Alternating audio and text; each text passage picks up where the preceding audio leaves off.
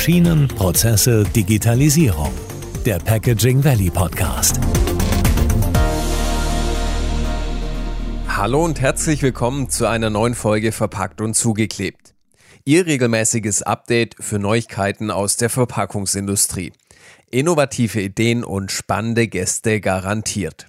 Heute darf ich Winfried Batzke begrüßen. Er ist seit 2003 Geschäftsführer des Deutschen Verpackungsinstituts.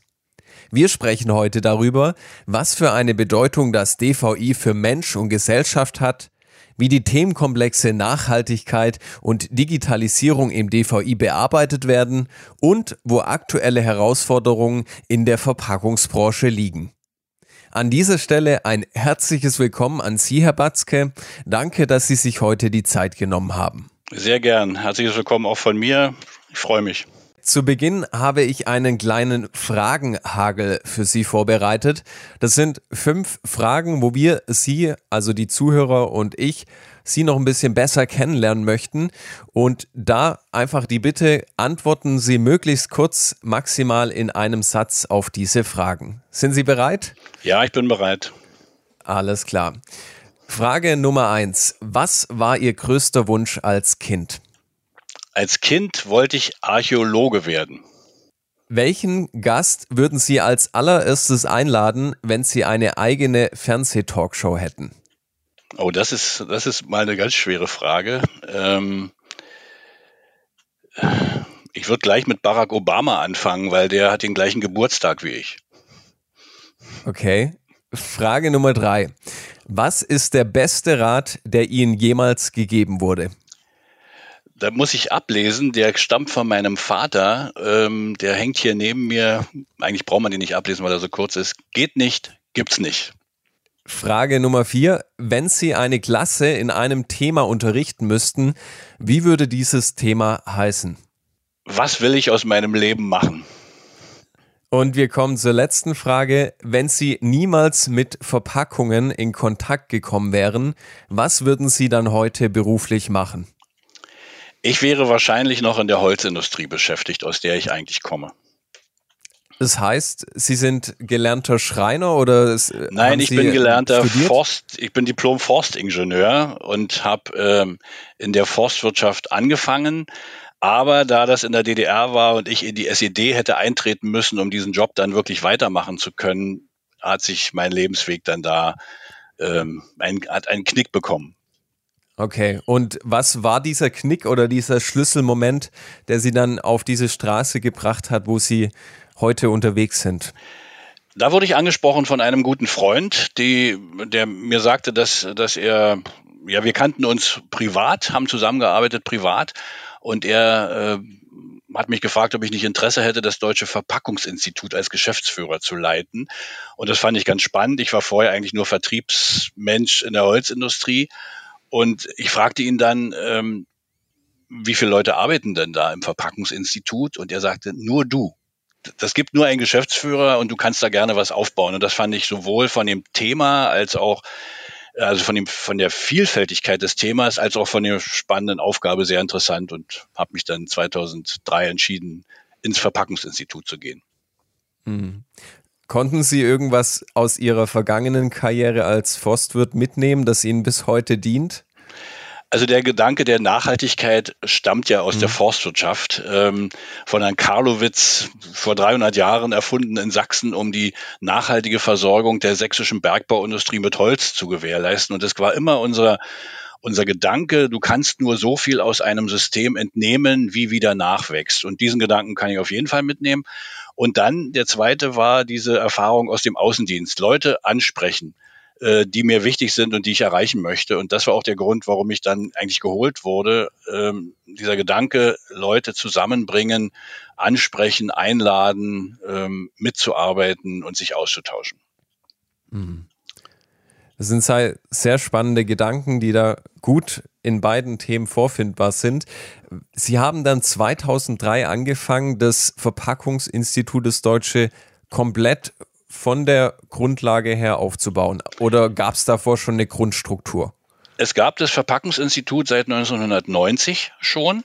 Es wurde mhm. gegründet von Professor Dieter Berndt in Berlin, der diese Idee hatte, ja, wir müssen ähm, für die Verpackung sprechen und wir müssen alle Beteiligten zusammenbringen. Das waren dann aber nur runde Tische. Und ähm, in dem Zeitpunkt, als ich dann kam, wurde angefangen, darüber nachzudenken, na, welche Kompetenzen brauchen denn die Leute in der Verpackungsbranche? Es gab 2000 ausgebildete Verpackungsingenieure etwa in Deutschland aber 10.000 bis 15.000 Leute, die auf ingenieurtechnischem Niveau mit Verpackung zu tun hatten. Und da stand eben die Idee, wir müssen eine Weiterbildung aufbauen, wir müssen Kongresswesen aufbauen, äh, wir müssen sie zusammenbringen in sogenannten Innovationsforen. Und das ist dann alles mit meinem mit meinem Dazutun dann entstanden und dann haben wir uns auch personell so Stück für Stück immer entwickelt. Mhm wenn Sie das gerade so sagen, wenn Sie das mal zusammenfassen müssten, Wer profitiert denn von dem Deutschen Verpackungsinstitut? Also Sie haben schon anfänglich gesagt, es gibt Mitglieder in diesem Verpackungsinstitut. Dann haben Sie gerade von diesen Verpackungsingenieuren gesprochen, die irgendwo in Fortbildung Berührungspunkte haben. Und es gibt dann noch die normalen Menschen wie ich und viele andere. Wenn wir vielleicht mal hier diese drei Gruppen aufschlüsseln und darauf eingehen, was das Deutsche Verpackungsinstitut denen für einen Mehrwert liefert. Fange ich mal gleich beim letzten Thema an. Ähm, Verbraucher wie Sie und ja auch mich, äh, wobei wir schon ein bisschen was wahrscheinlich darüber wissen, aber den Nutzen von Verpackungen in der Öffentlichkeit darzustellen, das ist ein großes, wichtiges Thema. Es wird heute sehr viel darüber gesprochen, brauchen wir überhaupt Verpackungen? Brauchen wir so viele Verpackungen? Ähm, und da können wir Öffentlichkeit aufklären, sowohl Verbraucherorganisationen äh, informieren als auch äh, in Fernsehbeiträgen, ähm, um klarzumachen, es geht eigentlich nicht ohne Verpackung. Wir diskutieren heutzutage über so zwei bis drei Prozent der Verpackungen, die vielleicht wirklich nicht nötig sind, aber alle anderen, wie, wie will ich Autoteile vernünftig lagern über 25 Jahre, ohne dass die korrodieren? Wie will ich Flugzeugteile von A nach B bekommen, wenn die nicht eingepackt sind irgendwie? Wie will ich ähm, Pharmaprodukte, Medizinprodukte ähm, sicher, steril zu den Kunden bringen? Wie will ich informieren über die Inhaltsstoffe? Wie will ich ähm, äh, kohlensäurehaltige Getränke kohlensäurehaltig bewahren, ohne dass das gleich weggeht. Also ich brauche alle diese Dinge. Das ist der eine Punkt. Das zweite ist, ähm, in der Branche gibt es ganz viele Player, die ähm, ganz unterschiedlich an Verpackungen herangehen. Also der Designer im Loft in Hamburg denkt über Farbwelten nach, über Haptik, über Gefühle. Der Hersteller von Automationslösungen für die Verpackungsmaschinen denkt eins und null äh, in seiner Anlage. Und die können aber alle voneinander profitieren, wenn sie wissen, was der andere macht. Wenn er denkt, auch, auch für den Automatisierer äh, ist ja wichtig zu erkennen, dass eine Verpackung auch Farbe vielleicht braucht und schön aussehen muss für den Verbraucher. Und auch der Designer muss verstehen, äh, wie kann das umgesetzt werden, wie kann das auf einer Anlage laufen, welche Informationen müssen auf der Verpackung sein, die vielleicht dann gebraucht werden in diesem Prozess. Also das ist das ist die zweite Aufgabe, die wir haben, eine Moderation ähm, zu leisten zwischen den verschiedenen Stufen der Wertschöpfungskette und zwischen den verschiedenen Materialfraktionen und den verschiedensten Playern innerhalb der Gruppe, die sich mit Verpackungen beschäftigt. Und das sind ja sehr viele. Alles, was wir kennen, muss ja verpackt werden im Grunde genommen. Und das Dritte ist rein für die Mitglieder ähm, spannende Themen aufzugreifen, äh, zu sehen, wer sind die Treiber äh, von irgendwelchen Entwicklungen, wer sind die ähm, die spannendsten Innovatoren und das versuchen wir eben dann den Mitgliedern darzubringen mit äh, Mitgliederinformations-Newslettern, äh, die wir haben auf der Homepage im Mitgliederbereich, in dem wir, hatte ich vorhin schon erwähnt, Innovationsforen haben, wo sich Verpackungsentwickler von Markenartiklern miteinander austauschen über Verpackungsinnovationen, über Innovationssuchfelder, über Innovationsmanagement, über Innovationskultur im Unternehmen, über die Stellung des Verpackungsentwicklers in der Supply Chain oder im, im Unternehmen, in der Unternehmensstruktur. Also alles ganz spannende Themen. Und das ist mit unserem kleinen Team gar nicht so einfach, alles zu wuppen, weil die Anforderungen eben doch von den drei Gruppen, die wir jetzt beschrieben haben, auch sehr unterschiedlich sind. Hm. Um nochmal kurz auf die Mitglieder einzugehen. Grundsätzlich kann aber jeder, der Interesse hat, in diesen Themenkomplexen dazuzulernen, kann Mitglied werden im DVI. Richtig also jedes, oder falsch? Richtig, wenn es Unternehmen ja. betrifft. Also Unternehmen, jedes Unternehmen kann Mitglied werden. Ähm, ja, ganz unabhängig von seiner Stellung oder Stufe in der Wertschöpfungskette. Also wir haben ein großes eine, eine sehr heterogene Mitgliedschaft. Ja, wir haben auf der einen Seite Handelsunternehmen, wir haben etwa 50 Markenartikler oder abpackende Unternehmen, wie man ja auch sagt. Ähm, wir haben Verpackungshersteller, wir haben Materialhersteller, Maschinenbauer, Technologielieferanten, Hochschulen, Institute, teilweise auch Cluster, wie das Packaging Valley ist ja auch äh, auf Gegenseitigkeit Mitglied bei uns im, im, Verpackungsinstitut. Und insofern sind wir gar nicht so, so sehr ein Institut, sondern eher ein Verpackungsnetzwerk, muss man auch sagen. Mhm. Ähm, ja, aber auch Berater, Designer steht für alle offen. Mhm. Das wäre jetzt auch noch eine Frage gewesen. Also das DVI übernimmt jetzt auch nicht die Funktion eines klassischen Forschungsinstitutes. Oder Nein. fließt es auch mit hinein, dass an Themen geforscht wird und neue Studien vorgestellt werden? Nein, also neue Studien, ja, neue Studien werden schon vorgestellt, indem wir Umfragen machen ähm, mhm. oder auch Studien verbreiten, die es, die es gibt, aber wir forschen im eigentlichen Sinne nicht selbst. Also dieser Name Institut ist entstanden, weil ein Hochschulprofessor diese Organisation gegründet hat, weil es in anderen Ländern ebenfalls Verpackungsinstitute gab, die aber alle eigentlich auch nicht geforscht haben, sondern mehr Institut im Sinne von Institution äh, waren und eigentlich ein, ja, auch ein, also von der Struktur her ein Verband sind, ja. Ohne aber, was typischerweise Verbände machen, ähm, gezielt Lobbyarbeit zu machen. Also außer Lobby für, Lobbyarbeit für die Verpackung oder für den Nutzen von Verpackung machen wir keine direkte politische Lobbyarbeit, weil eben die Zusammensetzung so heterogen ist. Wir könnten gar nicht für ein Material oder für eine Stufe der Wertschöpfungskette allein sprechen. Wir müssen immer sehen, dass, dass das wirklich alle betrifft. Mhm. Wenn ich nochmal diesen Punkt, den wir jetzt angesprochen haben, zusammenfassen darf.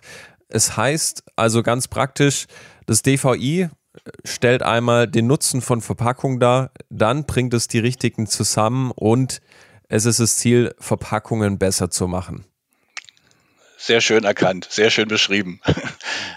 Alles klar. Ja. Nee, ja, so, so würde ich es auch zusammenfassen, genau. Mhm. Wir kommen wieder ein bisschen zurück zu, zu dem Thema, wo Sie wahrscheinlich schon 2003 auf der Agenda hatten. Und das war das Thema oder der Themenkomplex Nachhaltigkeit. Das sind ja auch, also Themen, die zwei Themenkomplexe Nachhaltigkeit und Digitalisierung, das sind ja, die sind ja gerade fast omnipräsent. Jedes Unternehmen muss sich um diese Themenkomplexe kümmern, wenn es in Zukunft noch relevant sein möchte. Welche Impulse gibt denn das DVI in diesen Themenkomplexen? Also wie geht das DVI hieran und bearbeitet gewisse Themen in diesen zwei Komplexen? Also wir haben bis vor zwei Jahren eigentlich nur auf Kongressen und Seminaren uns die Experten rangeholt, die zu diesem Thema etwas zu sagen haben. Ähm, seit zwei Jahren haben wir zwei Kolleginnen damit beschäftigt, ein Themenscreening zu betreiben, indem sie Medienauswertungen machen und, und schauen, was in der Landschaft äh, an Nachhaltigkeitsthemen ähm, aufploppt. Äh, wir machen Expertenbefragungen, wir, wir gucken, wer macht Studien zu diesem Thema und wir verbreiten diese Informationen in Newslettern und in DVI-Briefing beispielsweise zu äh, Digitalisierung und Nachhaltigkeit. Wir veranstalten Seminare im Moment auch ähm, da hat Corona sehr geholfen, eigentlich Online-Seminare äh, in großem Stil, immer so in anderthalb Stunden oder zwei Stunden Formaten zu Recyclingfähigkeit, zu Green Claim, zu äh, Plastiksteuer, zu ähnlichen Themen, die alle irgendwie mit Nachhaltigkeit zu tun haben. Und wir haben in der, in dem deutschen Verpackungspreis eine Kategorie Nachhaltigkeit und noch eine andere Kategorie neues Material, wo wir dann auch besonders die, die Innovationen, die sich mit Nachhaltigkeit oder die mit Nachhaltigkeit zu tun haben, eben betrachten und auch propagieren, in der Öffentlichkeit verbreiten, ähm, sowohl in, in Publikumszeitschriften als auch in, in Fachzeitschriften. Mhm. Sie haben gerade den deutschen Verpackungspreis angesprochen. Das interessiert mich jetzt noch persönlich auch. Was muss ich denn tun, um den zu gewinnen? Also erstmal gibt es nicht nur einen. Äh, wir haben, okay. wir haben etwa Äh, also im Durchschnitt 240 Einreichungen jährlich. Das schwankt zwischen 180 und wir hatten auch schon 333 Einreichungen jährlich. Ähm, es ist also eine große Bandbreite und ich kann äh, Äpfel mit Birnen nicht vergleichen. Ähm, also zum Beispiel Maschinenlösungen nicht unbedingt vergleichen mit, ähm, mit einer Kunststoffflasche oder mit einem Joghurtbecher oder mit ähm, einer Verpackung im letzten Jahr für Paddel, für Kanus. Äh, das sind völlig unterschiedliche Anforderungen. Deswegen gibt es zehn verschiedene Kategorien. Und dann muss man, Entschuldigung, und dann muss man in diesem, ähm, ja, man muss innovative Lösungen anzubieten haben und man muss die sehr gut beschreiben. Das ist immer wieder ein Problem. Also fragen uns viele, die einreichen auch, was muss ich dann machen, genau wie Sie gefragt haben, um den, um die, einen dieser begehrten Preise zu bekommen. Ähm, wir haben manchmal Einreichungen, die sehr marketingtextlastig sind. Äh, für die Jury ist natürlich interessant, was war bisher, was ist die neue Lösung, welche Vorteile bietet es, ähm, kann man das nachweisen? Ist die Rezyklatfähigkeit oder die Recyclingfähigkeit verbessert? Ist der Rezyklatanteil erhöht?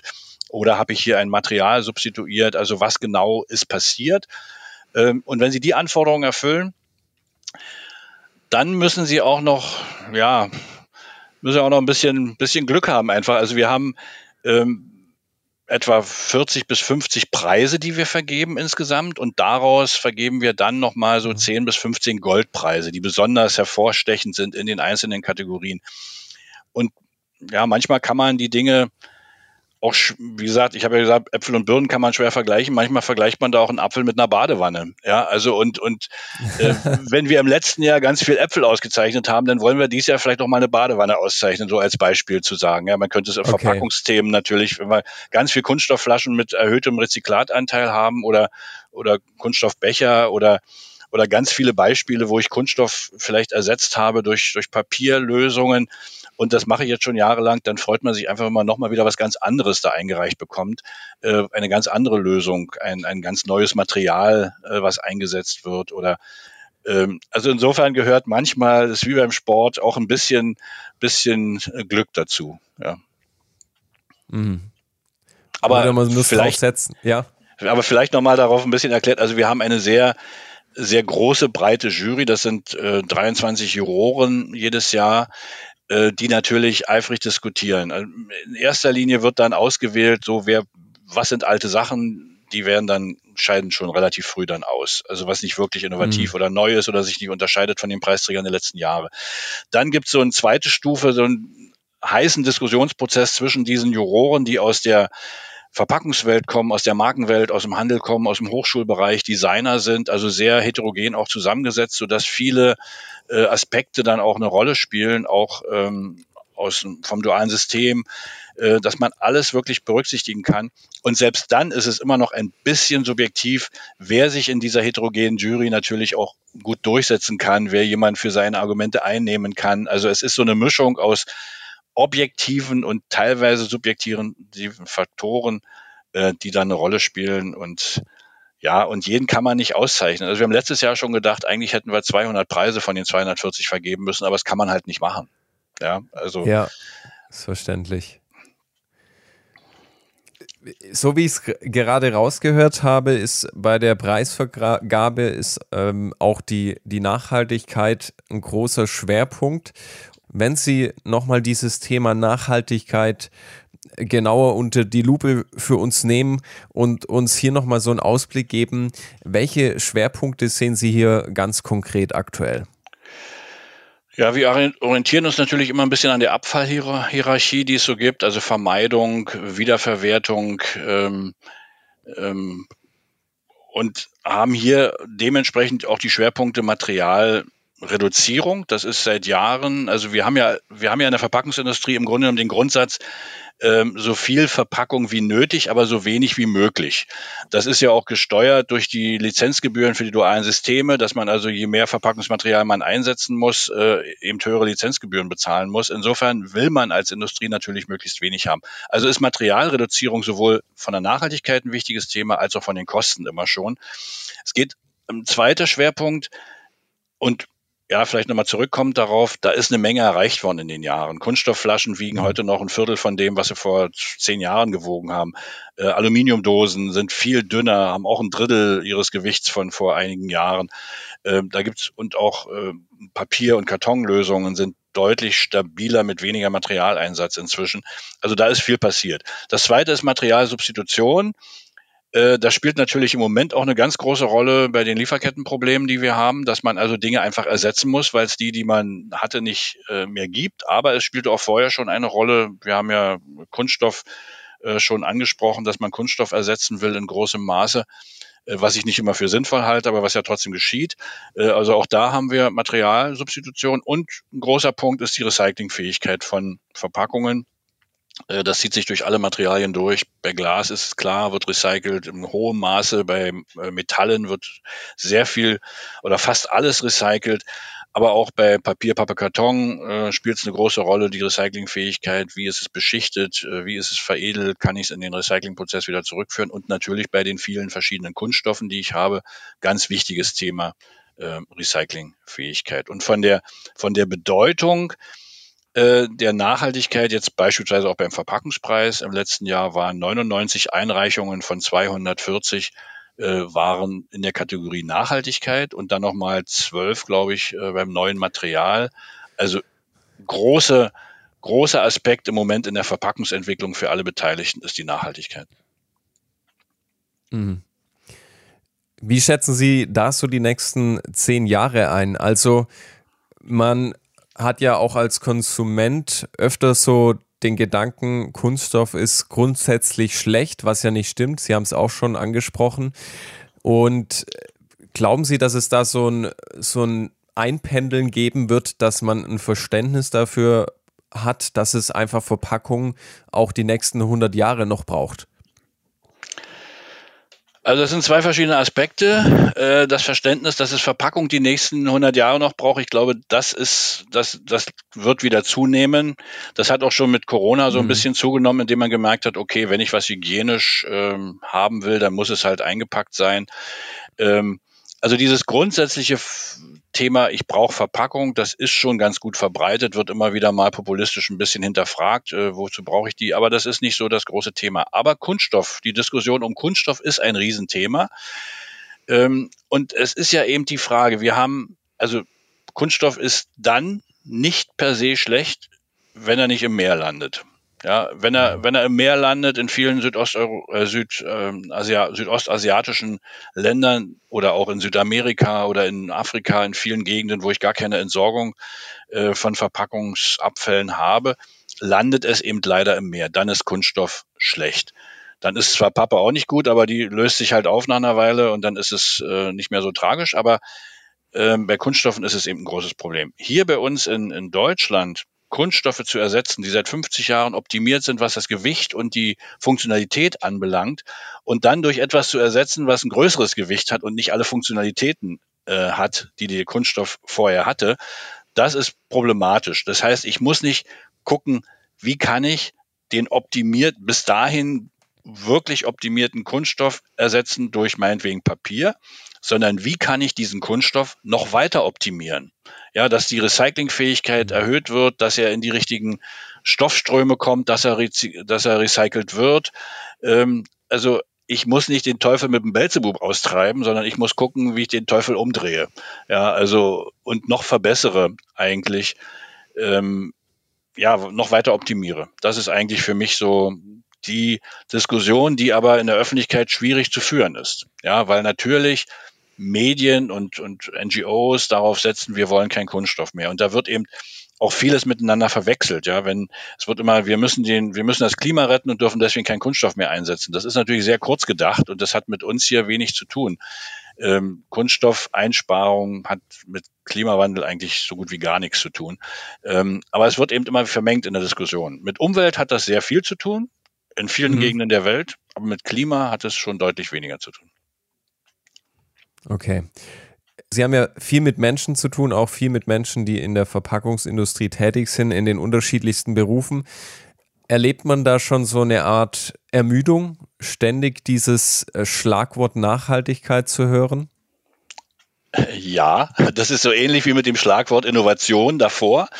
Ähm, mhm. da, da hat man auch schon so eine gewisse Müdigkeit erlebt. Auf der anderen Seite gibt es aber auch eine ganze Reihe von Verpackungsentwicklern, die sich freuen, dass das, was sie schon ja immer eigentlich für richtig gehalten haben, so als Privatmensch, sie jetzt auch in der, in der Firma, in ihrem Unternehmen auch umsetzen können, weil es von, von oben, von Geschäftsleitungen eben auch äh, gefördert wird, befürwortet wird oder verlangt wird, sich mit solchen Themen zu beschäftigen. Also diesen Spagat, äh, zwischen dem zu wissen, was eigentlich richtig ist, aber was anderes machen zu müssen, der wird aufgelöst durch diese Diskussion. Und natürlich kann man das Wort Nachhaltigkeit wahrscheinlich schon nicht mehr hören, aber die Bestrebungen, etwas für unsere Umwelt, für unsere Nachwelt besser zu gestalten, die, die macht ja Spaß. Und da haben auch alle Freude dran. Ähm, die Müdigkeit kommt im Moment eher von dem großen Thema Lieferkettenproblematik, dass man gar nicht weiß, kriegt man das Material, was man eigentlich für richtig hält im Moment noch oder muss man es ersetzen durch Dinge, die man eigentlich schon fast überwunden hat, weil die sind noch zur Verfügung. Ähm, das ist eigentlich so ein, so ein Problem, was im Moment die ganze Branche sehr beschäftigt. Mhm. Ich würde gerne mit Ihnen noch den zweiten Themenkomplex eröffnen, nämlich das Überthema Digitalisierung das ist ja auch so komplex und so vielschichtig und in dem, im öffentlichen Diskurs wird dann doch immer wieder auf diesen einen Begriff Digitalisierung reduziert. Wie bekommt man denn die vielfältigen Aspekte der Digitalisierung überhaupt zu fassen? Das hängt sehr viel damit zu tun, hat sehr viel damit zu tun, äh, oder hängt sehr viel davon ab, womit man eigentlich zu tun hat. Also wenn ich im Handel bin, ähm, dann geht es um Bezahlsysteme, um Informationsweitergabe. Wenn ich ähm, in der Produktion bin, dann hat das sehr viel mit der, mit der Prozessautomation zu tun. Ähm, wenn ich ähm, in der ganzen Lieferkette unterwegs bin, äh, Logistik, Distribution, dann hat das auch sehr viel mit Datenweitergabe zu tun.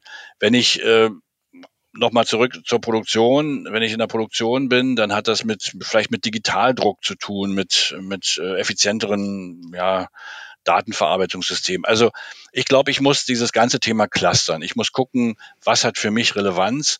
Ähm, und dann nochmal zusammengefasst, also auf der einen Seite eben Pro Produktion, auf der anderen Seite Supply Chain und dann dieses neue Schlagwort Plattformtechnologie in der Beschaffung von, von Materialien oder Maschinenteilen oder wie auch immer. Ähm, ich habe letztens ein großes Buch gelesen, Silicon Germany. Äh, nee, nicht Silicon Germany, jetzt muss ich mal gucken. Ähm, doch, Silicon Germany. Ähm, da ist die ganze Vielfalt dieses Themas in einem ganzen Buch beschrieben worden und da ist selbst da noch nicht alles bewältigt worden. Also ich muss einfach gucken, was ist für meine tägliche Arbeit eigentlich wichtig und kann nicht sagen, ich möchte mein ganzes Unternehmen digitalisieren, sondern ich muss mir die einzelnen Prozesse eigentlich angucken. Was kann mir Digitalisierung in welchem Schritt eigentlich helfen? Oder es gibt ja diesen sehr populistischen Spruch, ein, ich sag mal, einen schlechten Prozess zu digitalisieren ist am Ende ein schlecht digitalisierter Prozess. Also ich muss erstmal gucken, wie ich meine Prozesse so in den Griff kriege und dann gucken, was kann ich jetzt mit digitalen Lösungen da vielleicht dran verbessern. Aber da bin ich, da bin ich viel weniger Experte, muss ich auch zugeben. Und da ist auch das DVI leider ein bisschen weniger Experte als beim Thema Nachhaltigkeit. Äh, das, das Einzige, was wir wirklich richtig zu bieten haben im Moment, ähm, ist ähm, unser Automat Automatisierungsforum, wo wir Maschinenbauer, Markenartikler, also die Technikverantwortlichen von Markenartiklern und Automatisierer zusammenbringen, um über die Automatisierung von äh, Verpackungslinien zu reden. Das machen wir schon seit 2002 und das ist ein spannendes Gremium, das sich darüber austauscht, ähm, wie kann man, wie kann man die Prozesse in der, in der, Ab, in der Abpacklinie eigentlich verbessern. Ja. Mhm. Findet das digital statt, wenn Sie von Forum sprechen, oder ist das ein eine öffentliche Veranstaltung? Nee, das ist äh, begrenzt auf die auf Mitgliedsunternehmen, die da Interesse daran mhm. haben. Das sind etwa so 20 Unternehmen, die sich da bis vor Corona zweimal im Jahr einen ganzen Tag zusammengesetzt haben und jetzt während Corona nur noch digital. Sich austauschen, worunter das Ganze aber auch ein bisschen leidet, weil das ist schon so ein Thema, da muss man auch abseits des, des Tagesgeschäfts einfach mal ein bisschen spinnen dürfen und ein bisschen mhm. überlegen, was kommt denn auf uns zu, wie sind die Themen in den nächsten Jahren. Das kann man in so anderthalb Stunden oder zwei Stunden Formaten digital nicht ganz so gut leisten, stellen wir fest. Mhm. Ja, das stimmt. Zum Schluss, Herr Batzke, würde ich Ihnen gerne noch die Frage stellen, wo Sie die aktuellen Herausforderungen der Verpackungsbranche sehen. Wenn Sie hier nochmal uns einen Abriss geben könnten. Ja, ein großes Thema habe ich schon angesprochen, das ist die Lieferkettenproblematik oder die Lieferfähigkeit auf allen Ebenen. Das geht los mit Maschinenbauteilen, das geht weiter über, über ja, Materialien, ähm, für die Verpackung, aber selbst Etiketten, die im Moment nicht zu beschaffen sind oder nur schwer zu bekommen sind. Ähm, das ist ein, ein Riesenthema, sodass sich zum Beispiel die Verpackungsentwickler im Moment mit gar nichts anderem beschäftigen, als mit, mit der Frage, wo kriege ich das Material eigentlich her oder wie kann ich es ersetzen? Äh, und kommen gar nicht mehr zu wirklichen Innovationen und zu Entwicklungsarbeit, sondern eigentlich nur zu, zur Neuqualifizierung anderer Materialien. Äh, das, das nächste, was damit auch ein bisschen zusammenhängt, ist der Kostendruck. Äh, wir stellen ja fest, in allen Materialfraktionen äh, sind die Kostensteigerungen im Moment enorm. Ob das Papier, Pappe, Karton betrifft, Kunststoffe, Metalle, Glas, alles. Auch Energiekosten äh, um das zigfache gestiegen sind inzwischen schon, was zum Beispiel die Glasindustrie ja an den Rand ihrer Existenz bringt im Moment ähm, und auch die die Weißblechindustrie, die sehr energieintensiv ist, ihre Schwierigkeiten hat, aber auch alle anderen Industrien mit diesen hohen Energiekosten eigentlich kaum klarkommen. Äh, das, das dritt, der dritte Themenkomplex neben diesen Lieferketten und Kosten äh, sind regulatorische Vorgaben, die sich natürlich auch erheblich auswirken auf die, auf die tägliche Arbeit. Alles, was aus Brüssel da so kommt in Hinsicht Verpackungssteuer oder Single-Use-Plastic-Direktive oder Verpackungsrichtlinien, die überhaupt im Moment so kommen, das ist ein, das ist ein großes, große Herausforderung, weil die Verpackungsabteilungen äh, auch gar nicht so personell so toll besetzt sind. Also da sind auch wenig Leute für viele Themen zuständig und diese regulatorischen Themen nehmen immer mehr Zeitraum eigentlich ein. Und der letzte Punkt, der damit sehr zusammenhängt, ist Personalmangel. Also nicht nur, dass man in den Unternehmen Personal abgebaut hat, sondern dass man auch gar keins bekommt. Also wenn man nicht gerade ein Markenartikel in der Großstadt ist, sondern ein Verpackungshersteller im Bergischen, Bergischen Land oder, oder wo auch immer äh, auf der Schwäbischen Alb, dann ist das schon schwieriger, da Personal zu bekommen, äh, ausgebildetes Personal. Und es gibt schon an den Hochschulen auch Rückgänge bei Bewerberzahlen äh, für Verpackungsfachleute. Und das ist ein großes Thema, was sich auswirkt. Und aber auch da hat das DVI Antworten, indem wir Nachwuchsprojekte machen, indem wir 40 Studierende auf die Dresdner Verpackungstagung einladen, indem wir Packvisionen mit ähm, Industriedesignstudenten machen oder die Studierendenkonferenz, die im Juni stattfindet mit Studierenden aus allen Verpackungsstudiengängen in Deutschland und Österreich und bringen die dort mit der Industrie zusammen. Also auch da gibt es Dinge, die wir versuchen, der Branche dann zu bieten. Mhm. Das wäre jetzt auch nochmal meine Frage gewesen, ob Sie in diesen auch anderen gerade genannten Bereichen wie Lieferfähigkeit oder auch diese regulatorischen Vorgaben, ob Sie da auch Ihren Mitgliedern zum Beispiel direkte Handlungsanweisungen mit auf den Weg geben können oder Zusammenstellung machen von komplexen äh, Rechtstexten, wo einfach eine Hilfestellung da ist. Ja, ganz so weit würde ich nicht gehen mit Handlungsanweisungen mhm. äh, und, und, und wirklich äh, Rechtstexten, aber wir beschäftigen uns mit den Themen. Also Lieferfähigkeit ist ein Thema auf dem Deutschen Verpackungskongress am 17., 18. Äh, Mai, der online stattfindet. Kostendruck, da machen wir im Moment nichts Konkretes, weil das auch zu äh, divers ist eigentlich in den, in den Themenstellungen in den einzelnen Branchen. Wir haben ja alle Materialfraktionen bei uns auch drin und das ist ein bisschen unterschiedlich. Regulatorische mhm. Vorgaben mhm. versuchen wir aufzugreifen in einem EU Regulatory Newsletter, den wir an unsere Mitglieder ausgeben, äh, wo wir alles, was aus Brüssel kommt oder aus Mitgliedsländern zu regulatorischen Vorgaben aufarbeiten. Und Personalmangel, das habe ich schon gesagt, indem wir ähm, ja, ja. die Leute zusammenbringen. Ja, also wir versuchen es, wir können, wir sind acht Beschäftigte im, im Deutschen Verpackungsinstitut, teilweise also 5,2 Vollarbeitszeitkräfte. Und wir versuchen, äh, das zu wuppen, aber es ist nicht so ganz, dass wir alle Themen, die in dieser großen, weiten Verpackungswelt so eine Rolle spielen, immer adäquat aufarbeiten können. Das schaffen wir nicht. Ja, nee, das ist absolut verständlich. Herr Batzke, wir sind am Ende von unserem Podcast angekommen. Ich würde Sie noch darum bitten, wenn jetzt ein Verpackungsmaschinenbauer zum Beispiel diesen Podcast hier hört und Sie als DVI sagen können, oder wenn Sie jetzt als DVI sagen, okay, hey, warum sollte dieser Verpackungsmaschinenbauer mal zu uns kommen oder sich mit uns auseinandersetzen? Wenn Sie da vielleicht in zwei bis drei Sätzen nochmal ein Schlusswort bilden. Also für Verpackungsmaschinenbauer ist es ja sehr interessant, äh, mit den Kunden ins Gespräch zu kommen und abseits der normalen Verkaufsgespräche. Also wir haben, ich habe schon gesagt, wir haben 50 Markenartikler bei uns im, in der Mitgliedschaft. Große Firmen, Bayersdorf, Henkel, Coca-Cola, Procter Gamble und so weiter aber auch kleinere äh, Schwartauer Werke oder Werner und Merz, also die nicht ganz so groß sind wie die zuerst genannten.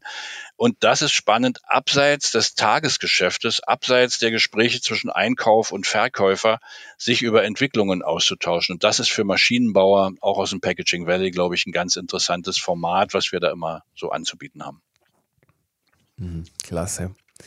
Dann vielen Dank, Herr Batzke, dass Sie sich äh, hier mit diesem äh, mit diesem Podcast äh, jetzt viele Menschen bereichert haben. Und wir wünschen Ihnen alles Gute für die Zukunft beim DVI. Vielen Dank, hat mir sehr viel Spaß gemacht. Dankeschön.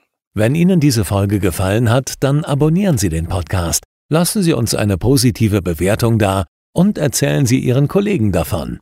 Bis zum nächsten Mal.